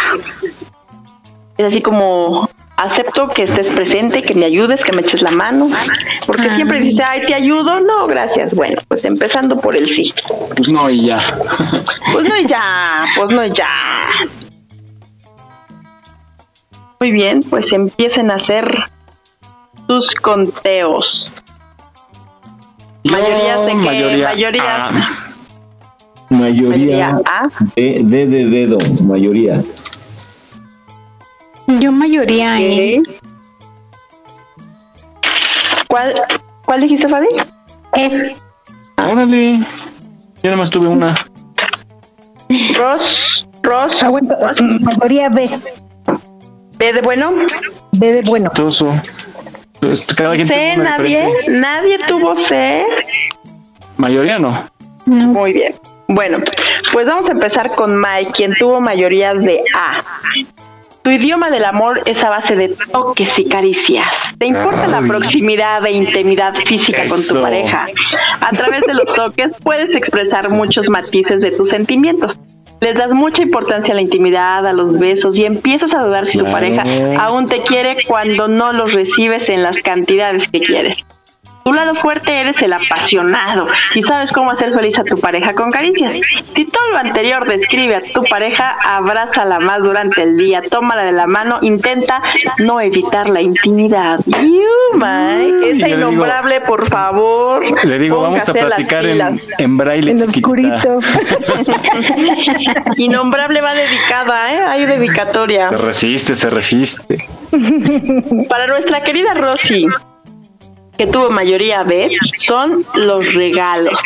No importa que tu pareja te haga regalos y te dé sorpresas. Esto no significa que seas una persona interesada. Simplemente crees que un regalo es una encarnación material del amor. Para ti no importa su costo, el valor del regalo no tiene nada que ver con su precio. Eres una persona estable, sabes el precio del dinero, pero también eres generosa y atenta. Si todo lo anterior te describe, no olvides las fechas importantes. Estudia sus gustos para que sus regalos siempre gusten. Nunca le des algo sin ganas o simplemente por regalar. Al ver tu regalo, te recordará con cariño. Ah, me gustó, me gustó. Mírala. Para nuestros amigos que hayan tenido la letra C, tu idioma del amor es la ayuda. ¿Crees que la acción es la manera más lógica de expresar tu amor y cariño? ¿Te gusta cocinar para tu pareja y darle un beso antes de que se vaya a trabajar? Lo más probable es que esperes recibir el cariñito similar de su parte y si no lo sientes, te entristeces mucho. No eres una persona de palabras, siempre prefieres actuar que decir. Si la ayuda es el idioma de amor de tu pareja, las personas de este tipo a menudo trabajan mucho y se la pasan realizando tareas y reparaciones en el lugar en vez de ponerse románticas. No te enojes porque sus esfuerzos es su manera de expresar el amor. Uy, qué Mm. fríos. Bueno, es trabajo en equipo para mejoras mutuas. Para nuestro amigo Jesus, Jesus, su idioma del amor es el tiempo. El tiempo es el recurso más valioso. Cuando se lo entregamos a otra persona, junto con eso le regalamos una parte de nuestra vida y nuestro ser. Te importa tener recuerdos en común con tu pareja, ya sea un trabajo o un viaje en conjunto. Tus lados fuertes son la atención y el romanticismo. Lo más probable es que sepas escuchar. Contigo siempre es interesante conversar.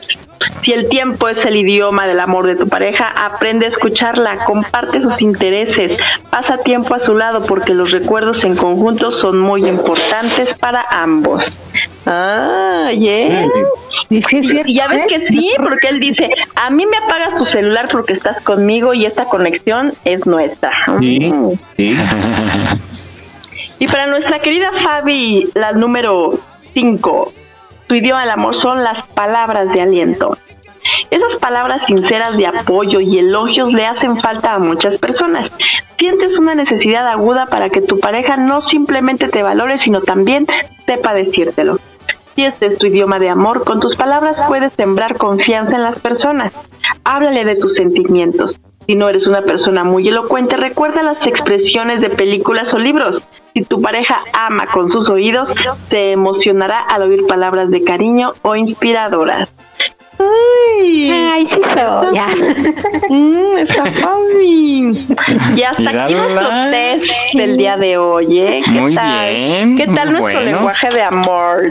Sacaste el lado cursi de cada uno de nosotros. Sí. Así Muy es, bien. Iván. Es que próximamente veremos que nos deparan los destinos del test. Muy bien, pues puras sorpresas, pero buenas, de las buenas. Muy bien, gracias, Vane. Te esperamos la próxima semana con tu test de la semana. Continuamos. Y empecé a besarte los labios y a hacerte caricias, después un botón y el otro botón.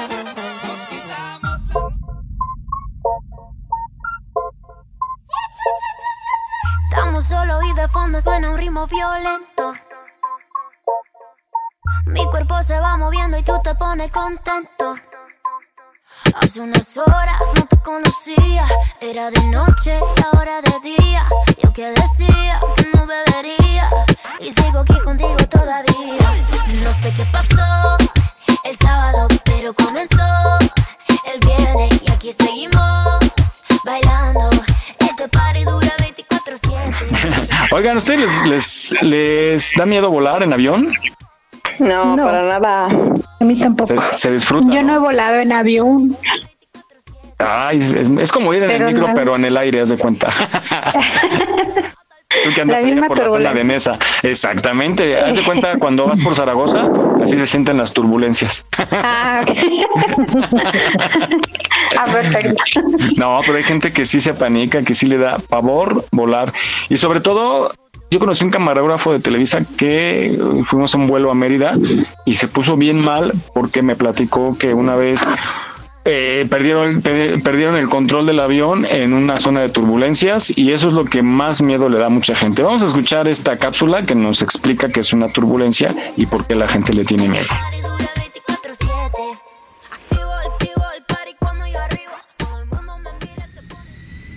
Muchas personas le tienen miedo a volar, especialmente a la turbulencia. ¿Deberían temerle? No. Pero es probable que ellos mismos lo sepan. La cuestión es que su miedo no parece depender de qué tanto saben de los detalles de la aviación, sino de cuestiones particulares de su vida. Sin embargo, más allá de la historia de cada quien, hay una relación interesante entre los aviones y los temerosos que puede ayudar a explicar su miedo. Es básicamente un asunto de magnitudes.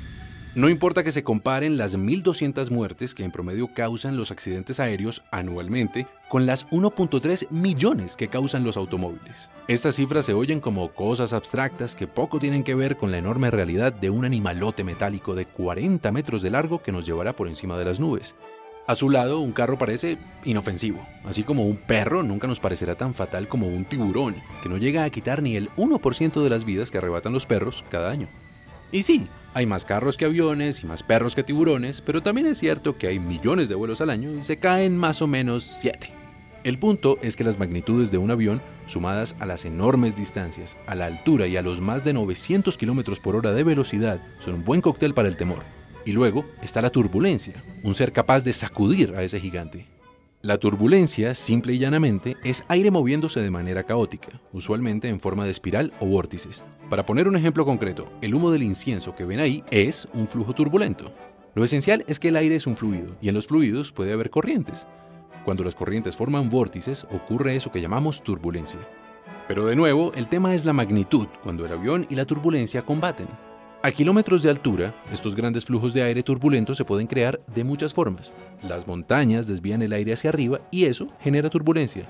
El encuentro de frentes fríos y calientes también genera turbulencia. Incluso la rotación de la Tierra en la medida en que afecta la dirección del viento ayuda a generar turbulencia. Y como esas, hay muchas razones que resultan en lo mismo. El aire se enrosca de manera caótica. Un avión puesto en medio de ese conflicto de corrientes puede experimentar ciertas agitaciones, empujones y caídas de varios metros.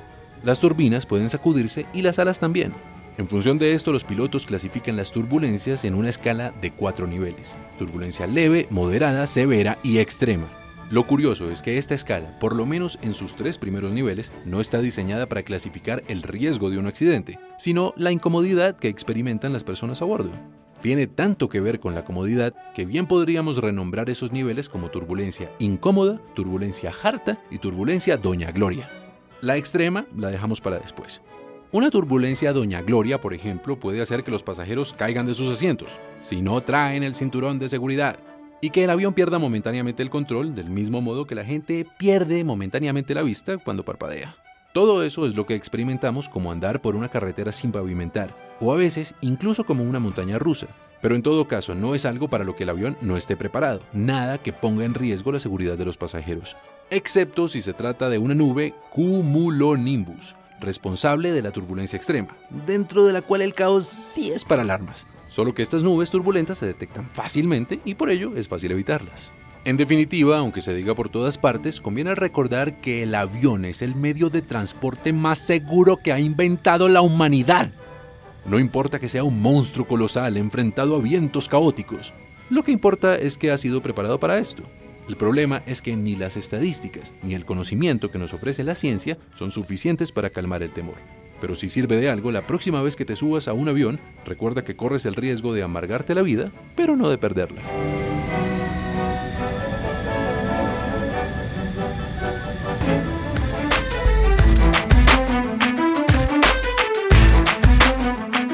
Estamos a punto de cumplir nuestros primeros 100 programas. Gracias por tu preferencia. Refrendamos nuestro compromiso para llevarte el mejor entretenimiento y la más puntual información. Trabajamos con mucho gusto. Aquí estamos, México. Continuamos.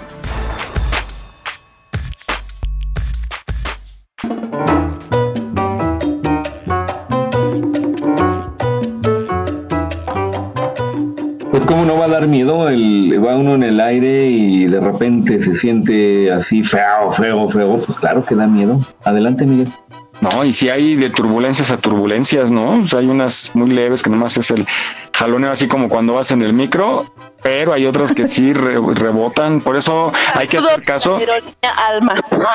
Ah, sí, ¿te acuerdas, Sone? Sí, cómo no. Saludos. Era, de verdad, muchachos, esa aerolínea Alma que ya no existe, que volaba de Guadalajara a Vallarta, ¿no? Fue que la tomamos. Ajá. y viceversa. Pero hagan de cuenta que era un microbús. Lo- Los pilotos Con iban, medio alas. sí, iban hombro con hombro, parecía un carrito chocón. en serio, ¿verdad, Vane? En serio, en serio. No, sí, sí, Porque era, era estaba- un vuelo muy corto de 15 minutos, ¿no? Era así Pero- como que si nos vamos caminando. sí, y, y este, no, sí hay una. Lo que pasa que en esa zona, para ir a Vallarta, esa ruta, hay una zona de turbulencias, pero en ese avioncito se sentía, era un avioncito chiquito. Eh, no sé cuánto me diría, Vane, de 30 No, o metros sea, de largo, no sé. Sí, sí. Era como este, como Era el minibús. transporte- era como el transporte este aéreo, pero el, el público, El que- ¿no? Así por- Ajá, y así este, lo tomo y aquí esquina bajan. sí, sí, sí. Pero bueno, gracias a Dios ya no existe. bueno, pues no hay que tenerle miedo a los vuelos, ya se comprobó que hay, si hay accidentes, evidentemente, pero en proporción a los que hay en tierra, pues nada que ver. no le tenga miedo a volar. Bueno, vamos contigo, Jesús. Esto del es, es- ¿cómo se llama? Esperanto. El Esperanto. ¿Esperanto? El Esperanto, Sí, el Esperanto, efectivamente. Eh, ya ven que el otro día estábamos hablando de cómo se saluda en árabe y palabras en árabe. En griego también vimos. Pues ahora se me ocurrió y encontré por ahí esta notita de eh, la idea de globalizar el, el idioma. Y esto surgió como un proyecto de que ante la, la imposibilidad, la dificultad de podernos comunicar todos con un mismo idioma, decidieron hacer un idioma artificial eh, para que pudiéramos entendernos todos. Pero bueno, vamos a escuchar mejor esta cápsula que es mucho más explicativa de lo que yo les estoy comentando. ¿Qué pasó? ¿Qué pasó? Yolanda. Te busqué, te busqué, Yolanda. El día de hoy vamos a hablar del idioma Esperanto. Una de las preguntas que más se hacen las personas cuando escuchan hablar de este idioma es ¿en qué país se habla? Y la respuesta es muy sencilla y es en ningún país. Así es chicos, el esperanto no es la lengua oficial de ningún país del mundo, sino que es una lengua artificial que fue creada para unir a las distintas culturas de este mundo. Para que podamos comprender todo mucho mejor, es importante regresarnos para saber el origen. Y para esto te voy a contar una historia, así que pon mucha atención a los detalles. Todo comenzó con Ludwig Zamenhof, un joven polaco que soñaba con crear un nuevo idioma, aunque no cualquier idioma, sino una lengua que pudiera servir para la comunicación internacional. Para Ludwig esto significaba un gran reto, pues a pesar de que no quería sustituir con él los diversos idiomas nacionales, sí deseaba que el esperanto se convirtiese en un idioma fácil de aprender y utilizar, y que además fuera empleado por todos los países del mundo. Fue por eso que en un principio no lo llamó esperanto, sino que lo bautizó como la lengua universal.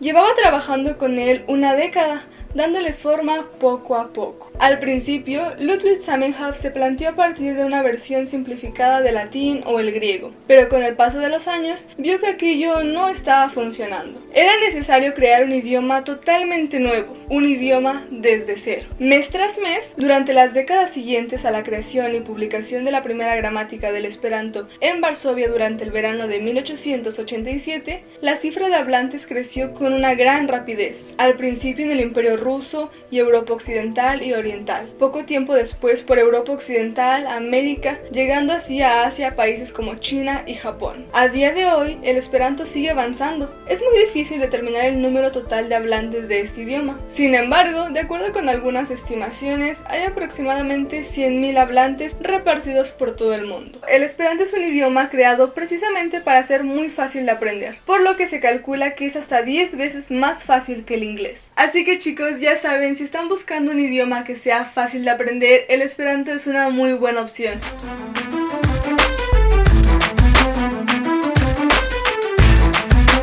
No olvides seguirnos en nuestra página en Facebook. Aquí estamos, México. Trabajamos con mucho gusto para llevarte el mejor entretenimiento. Gracias por tu preferencia.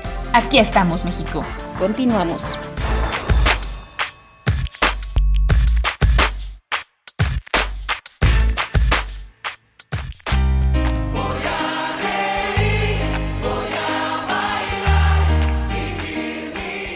Sí les voy a hablar en este en esperanto, les voy a decir si finojos la lafa, ¿sí?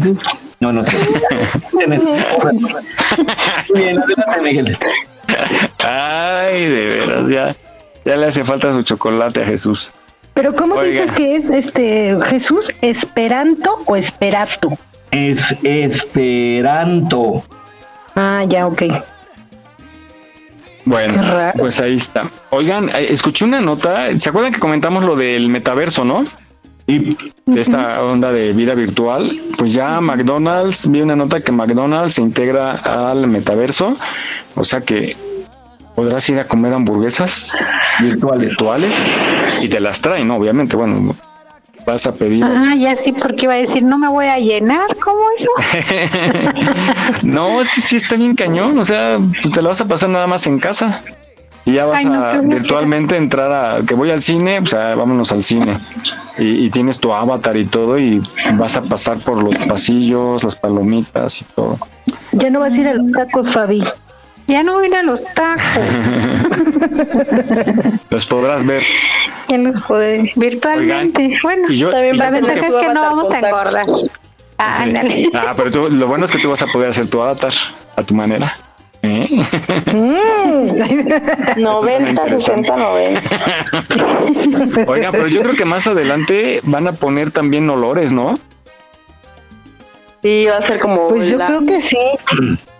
Porque la quinta dimensión. Sí, ¿te, te acuerdas Jesús? Iván, también lo viviste, cuando se estrenó Terremoto, la película Terremoto en los cines, que, que había uno en donde este te, te movían el asiento, bueno, vibraba algo y sentías que se movía el asiento cuando estaba el terremoto. Pues están No qué cine era. 4D, ahorita están. Pues ahorita, Ajá, exacto. exactamente, ahora se llama 4D. Ah, pero ahorita, Pero- yo estoy hablando de hace 50 años, creo. no, como que sean 40. Ah, tampoco, tampoco. Como en una Sí, película que se está quemando, se está quemando el cine y están viendo una película que de- creo que están viendo la de Terremoto o Infierno en la Torre o algo así. Ay, piensan que es Y dicen, oye, qué Efecto. real está, y el humo se siente así como de a de veras y todo, y se está quemando el cine, ¿no? Como No, que sí, quema de a de veras. Sí tiene como 50 años, van, digo 40. Bueno, vamos a investigar cuándo se estrenó Terremoto más bien.